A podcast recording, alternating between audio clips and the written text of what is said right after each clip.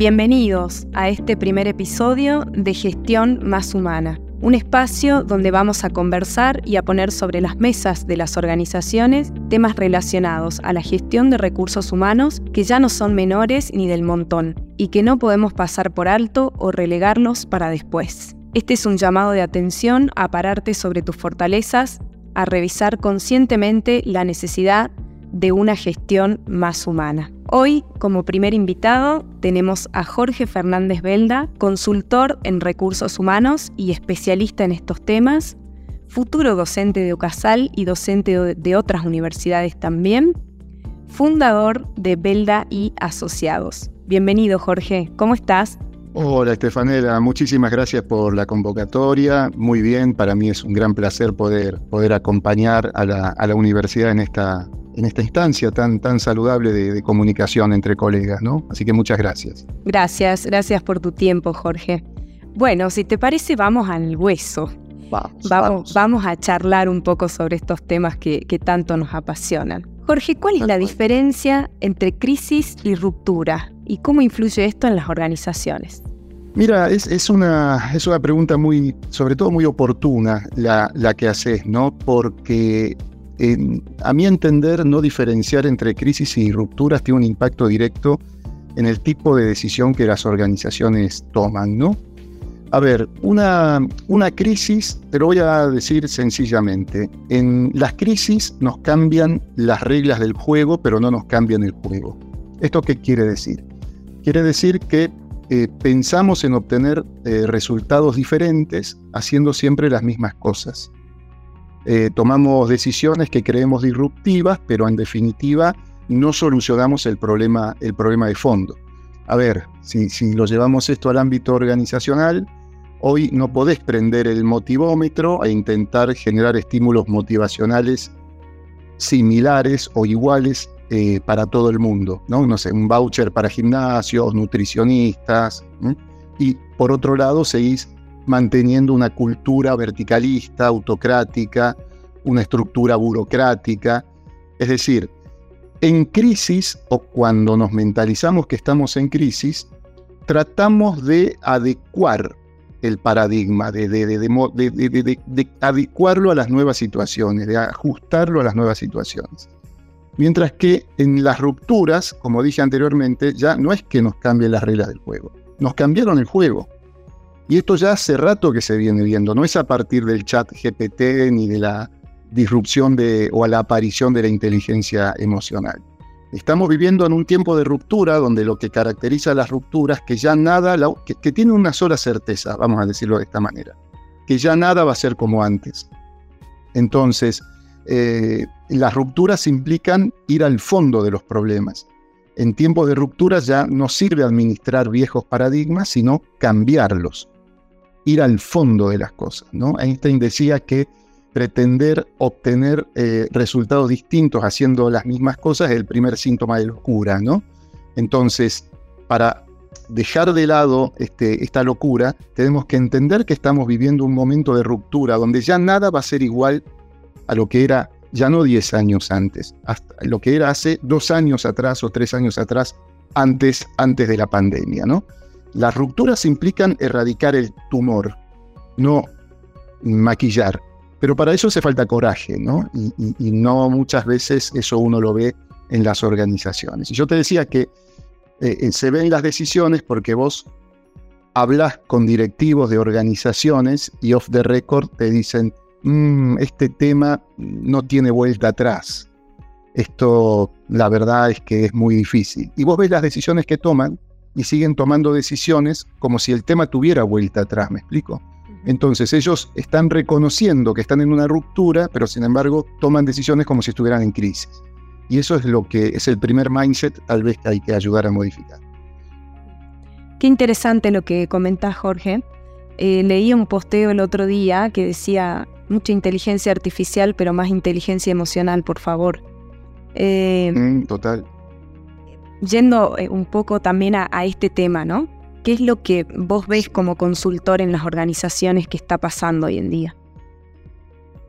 Mira, yo para, hablar del tema de las organizaciones recurro a algo que me fascina, que es el mar. ¿no? O sea, eh, eh, el mar y todo lo que el mar significa. ya, como dije, no es de ahora, sino hace muchos años que el mar está picado y que las organizaciones tienen que surfear con olas, muchas de ellas desconocidas, inéditas, y que las hace preguntar si tiene sentido seguir surfeando. A lo mejor el deporte ya no es más el surf, para, y eso es un, indicador de ruptura para, para eh, navegar o para eh, pasar la ola, ¿no? Entonces yo no sé si vos te acordás, un, grupo, una banda de rock muy conocida en la Argentina, se llamaba Cerú Girán. Cerú Girán tenía, tenía una canción cuyo estribillo era eh, Mientras miro las nuevas olas, yo ya soy parte del mar. ¿No? Entonces muchas organizaciones aún están mirando las nuevas olas y, ya no son parte de un mar eh, tranquilo, son parte de otro mar. Entonces ya no basta con mirar las olas, sino que eh, basta con reconocer cuáles son esas olas. Y hay nuevas olas. La digitalización, la inteligencia artificial, el agilismo, la, la concepción de la gente. Hay una nueva relación persona-trabajo, sobre todo después de la pandemia.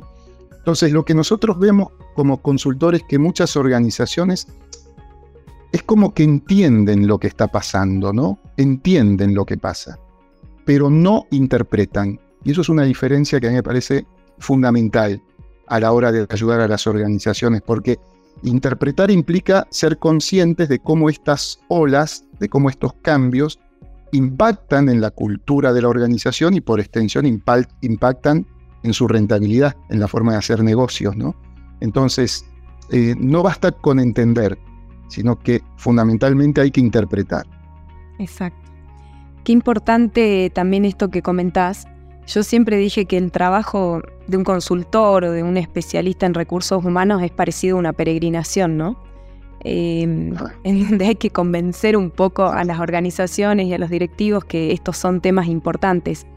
Y en estos últimos tiempos, eh, esto esto la verdad que tomó, tomó una mayor dimensión, es como vos decís. Eh, hay más conciencia, no sé si hay más eh, prácticas organizacionales con respecto a esto, porque todavía estamos viendo cómo manejar estos temas, pero hay más conciencia de la importancia que tiene recursos humanos, el, el, capital humano en las organizaciones, ¿no? Sí, sí. Hay más conciencia que es la condición necesaria, ¿no? Ahora, la condición de suficiencia es gestionar a partir de esa conciencia, ¿no?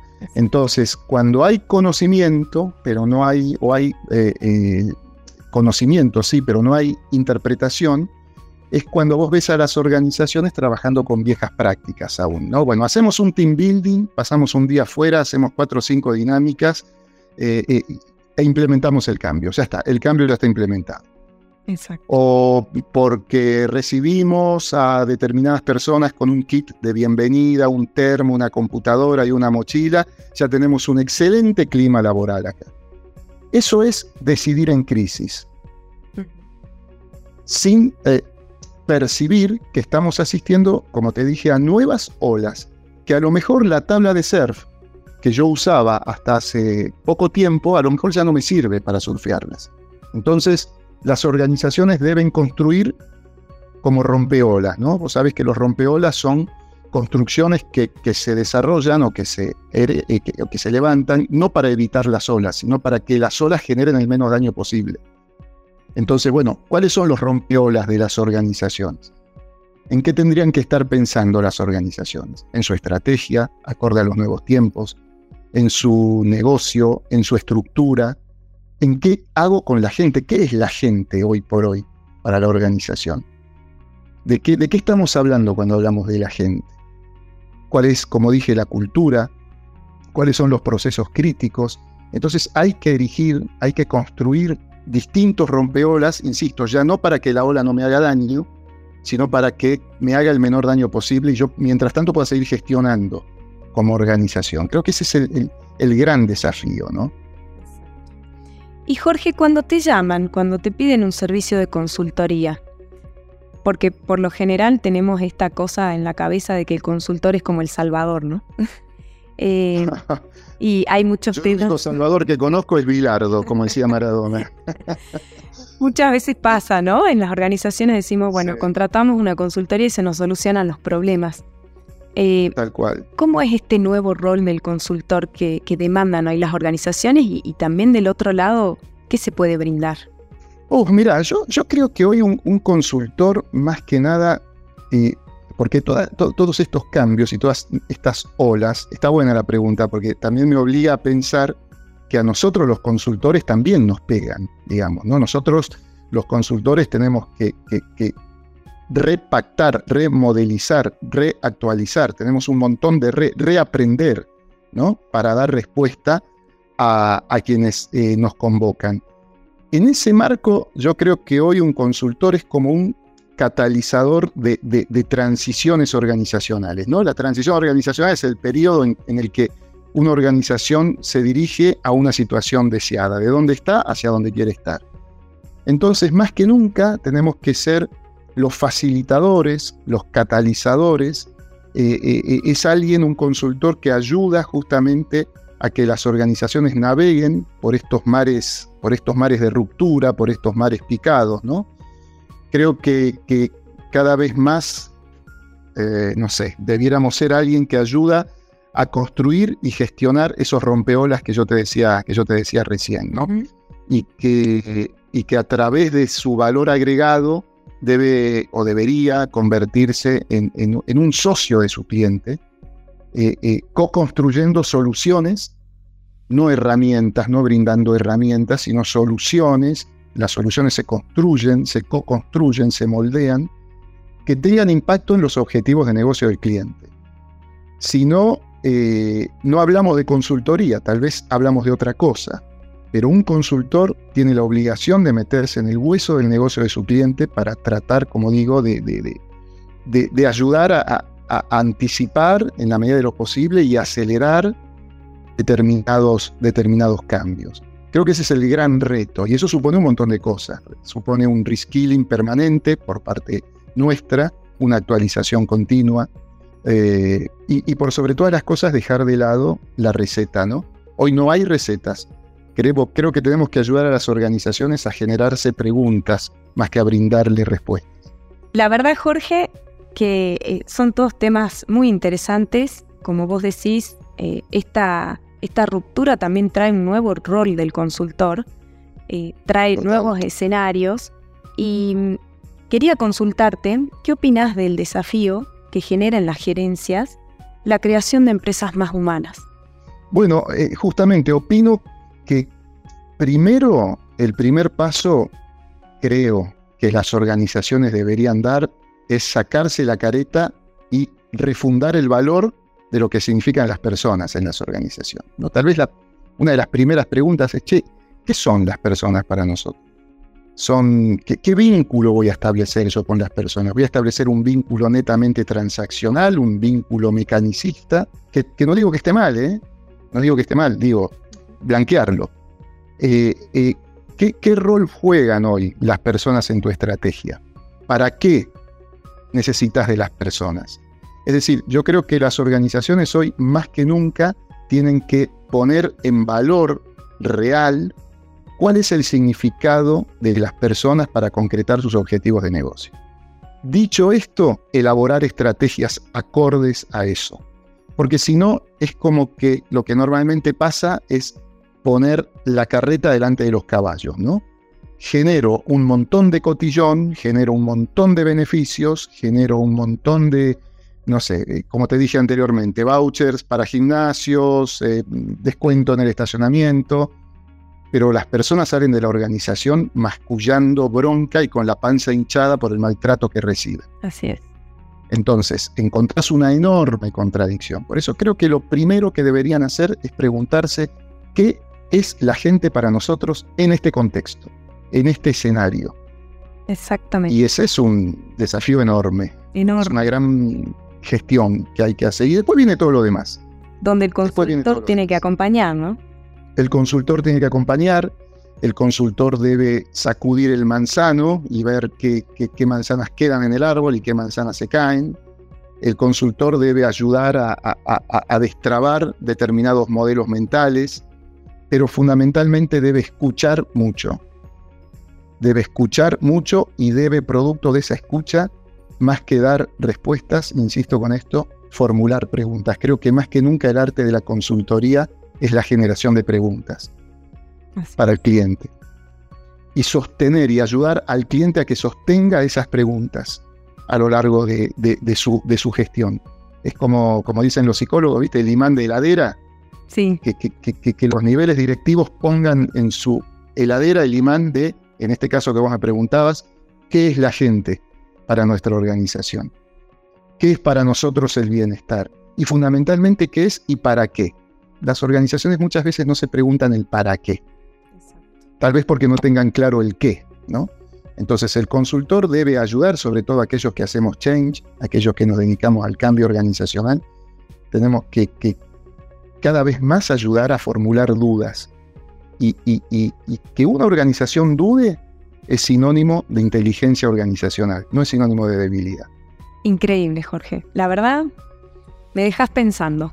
Creo que a todos los que están escuchando también nos quedamos pensando. Un placer enorme. de dudas. Sí, sí, totalmente. Hay que volver a las raíces. Hay que volver a la raíz. Así es, así es. y a replantearnos muchas cosas. Un placer, Jorge querido. Te agradezco enormemente esta conversación. Podemos seguir años. Eh, seguramente. Sí, sí, seguramente lo vamos, lo vamos a repetir. Así que, bueno, muchas gracias, Jorge. Gracias por tus comentarios. Te, mando un beso enorme y gracias nuevamente por la convocatoria de la universidad. Nos encontramos pronto, Jorge. Cuando quieras. Y nos encontramos nuevamente en el próximo episodio de Gestión Más Humana.